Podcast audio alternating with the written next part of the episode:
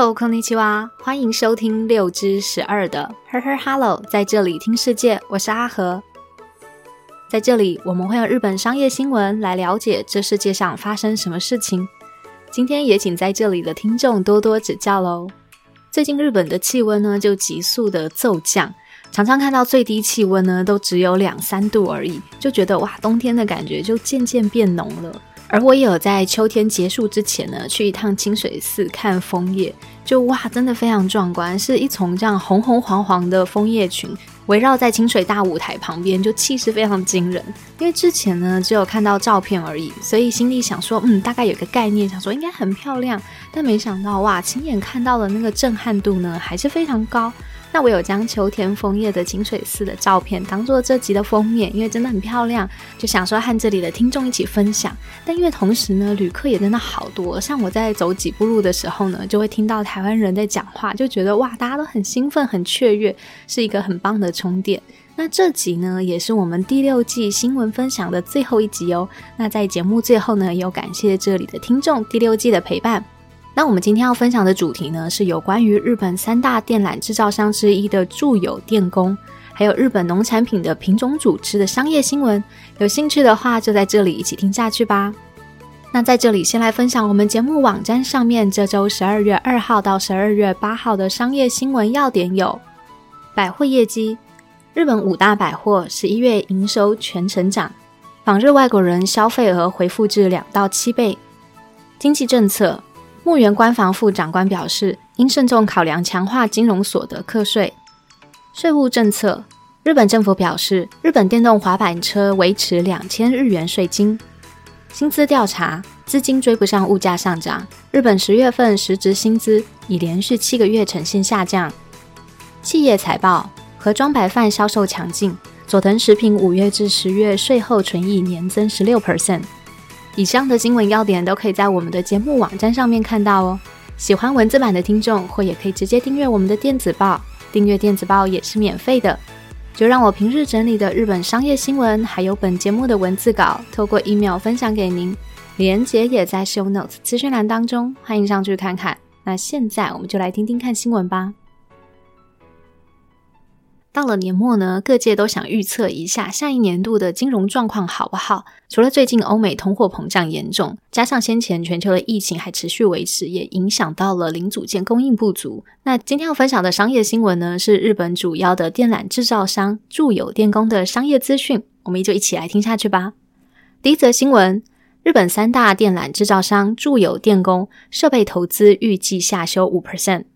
根据日刊工业新闻报道指出。日本住友集团旗下，同时也是日本三大电缆制造商之一的住友电气工业，那我们一下就简称住友电工，在二零二三年度的预期设备投资金额呢，将下修至一千九百亿日元左右。与原先在二零二二年度所预期的金额相比呢，是减少了五 percent。如果是以二零二二年度，也就是按照原先计划来进行设备投资的话，到了二零二三年度的时候呢，这个设备投资金额将会是魁违四年的负成长。而之所以会下修设备投资金额，主要就是考量到了欧美的利率上升、中国封城等等的因素，全国经济成长趋缓的风险呢，也越来越高所致。因此，该公司就希望可以借由谨慎的投资、降低库存的方式来确保该公司的财务健全，借以度过目前前景不明的景气寒冬。住友电工的设备投资金额从二零一六年起就是每年一千七百亿日元左右，逐年上涨至每年两千亿日元左右。而在二零二三年度的时候呢，则预计下修至一千九百亿日元。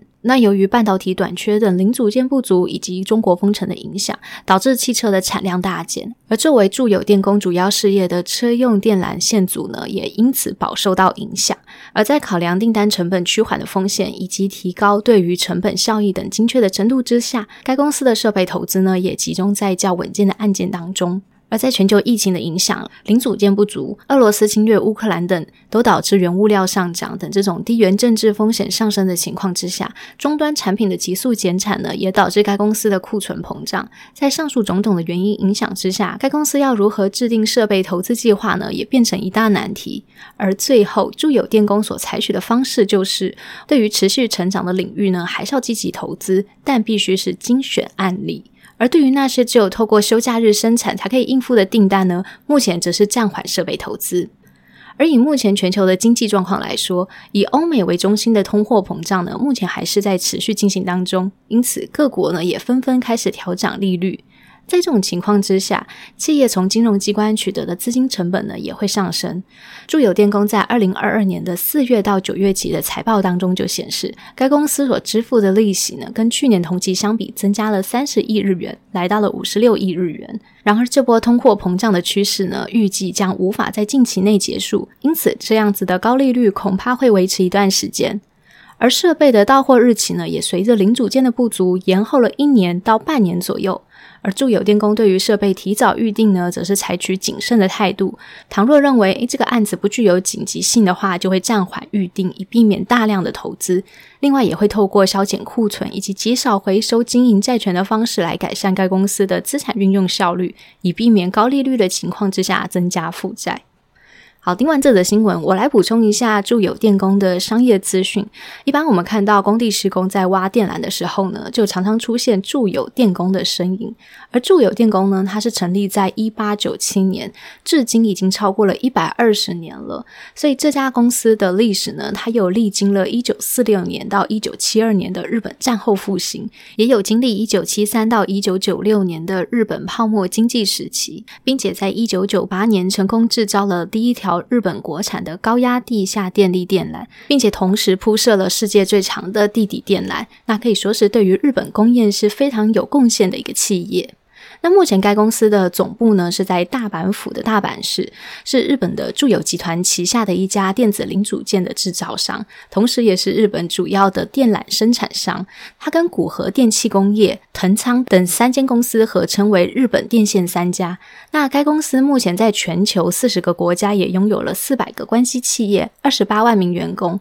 集团销售额合计呢也超过了三兆日元，实力是不容小觑。那在两千年的时候呢，在台湾有设立分公司驻电国际电子材料，而该公司主要的产品呢，就包含了线束、化合物半导体及散热片等等的材料，其中又以车用线束等产品市占率是世界第一。而我们刚刚有提过，目前呢，住友电工呢是位于日本的住友集团旗下的，而住友集团呢，其实早在日本江户时期就已经成立。那在刚进入江户时期的时候呢，住友财阀的创始人住友正友呢，就在京都开了一家小型的杂货铺。而随着住友正友先生呢，又创办了野童公司，而这时候呢，野童就成为了住友主要的收入来源，同时也是当时日本最先进的野童技术。而到了一八九七年的时候呢，住友就收购了日本制铜的卡布西基开下，他就设立了住友生铜厂。也就是我们今天主角住友电工的前身。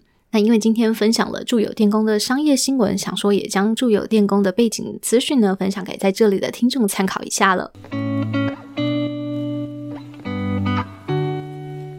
记得在先前集数有分享过海外种植麝香葡萄乱象的商业新闻，当时提到沙伊马斯卡多这种麝香葡萄呢，虽然是日本开发的高级葡萄品种，但由于日本目前没有在海外进行品种注册，因此呢，目前成为了韩国主要的出口商品，而在海外出口上面有非常不错的成绩，甚至呢，在韩国也有以麝香葡萄来超越日本的这种声音。但是也因为韩国当地农家全员就不断来。种这种麝香葡萄，也导致这种过度种植的乱象产生。那这是我们之前分享的资讯。事隔一年呢，现在日本政府有做出相关的对策，所以现在我们就一起来了解这则商业新闻。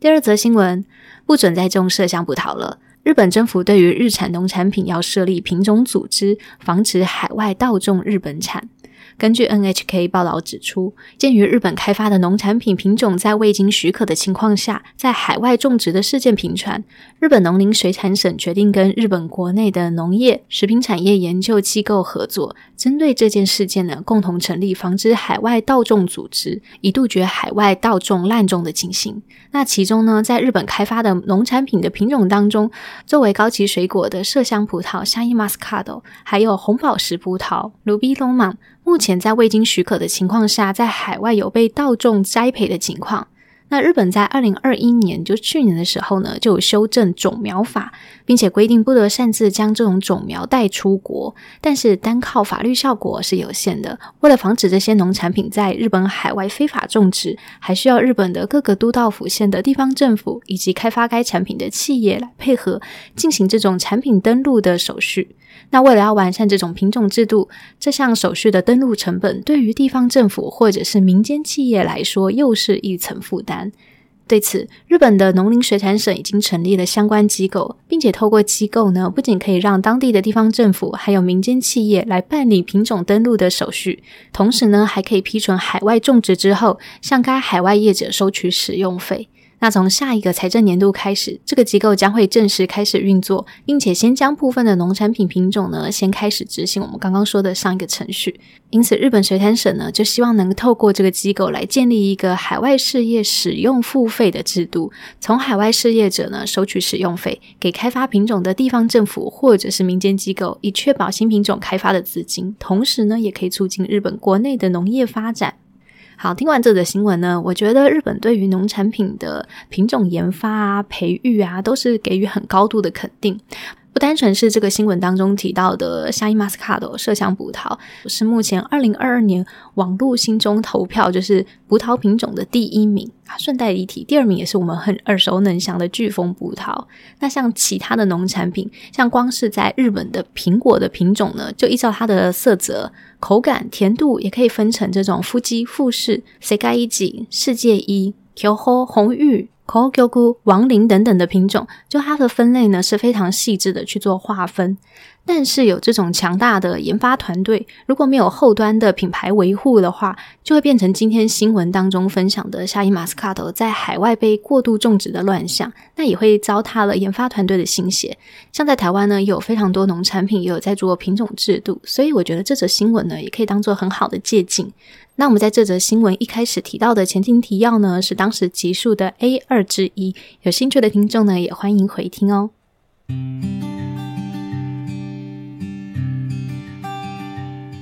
节目最后呢，再来和大家分享一下我们第六季的心得。在第六季呢，也分享了好多商业资讯。除了分享了日币贬值连带影响了日系企业的动态之外呢，也有提到了像疫情过后旅游复苏的商业资讯、产业天气图的判断，还有台积电的熊本厂周边开发的最新状况，以及搜狗西武百货收购的社论平息等等的商业资讯。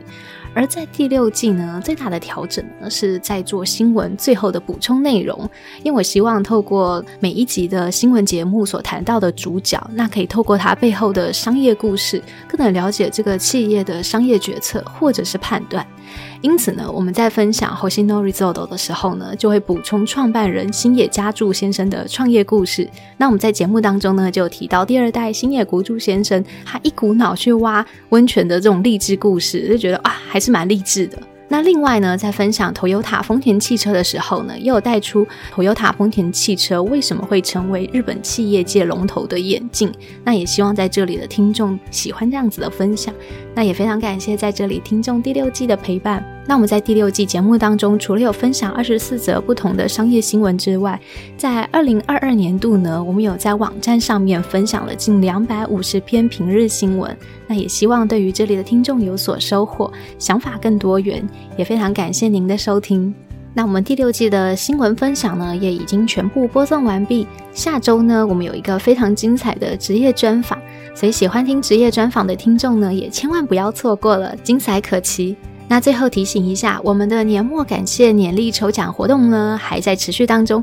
如果想抽到阿和我设计的二零二三年原创年历的话，就记得来抽奖。活动办法呢，详细资讯有在 Show Note 资讯栏连接。截止日期呢是台湾时间的十二月十二号的晚上十一点五十九分，错过就不在。希望能将这副有手感的原创年历送给您哦，期待您的参加。那以上呢就是我们今天节目的所有内容资讯，包含了第一则日本三大电缆制造商住友电工设备投资预计下修五 percent。第二则新闻不准偷种麝香葡萄，日本政府对于日产的农产品设立了品种组织，防止海外盗种日本产。最后呢，有针对第六季的新闻分享、回顾、感谢，通通分享给在这里的听众。希望在这里的听众今天也有所收获。相关的节目资讯也可以多加利用我们节目下方的 show note 资讯栏的连接，更能了解完整的节目内容。这里是 Her Her Hello，在这里听世界，我是阿和，非常感谢您花时间收听跟持续陪伴。我们现在有开放抖内赞助，欢迎您的实际支持，也可以留下想对我说的话。那喜欢也欢迎分享给有兴趣的听众，让更多人知道这个节目。也祝您有美好的一天，友谊吉尼吉哦。那我们就下次空中再见喽，拜拜。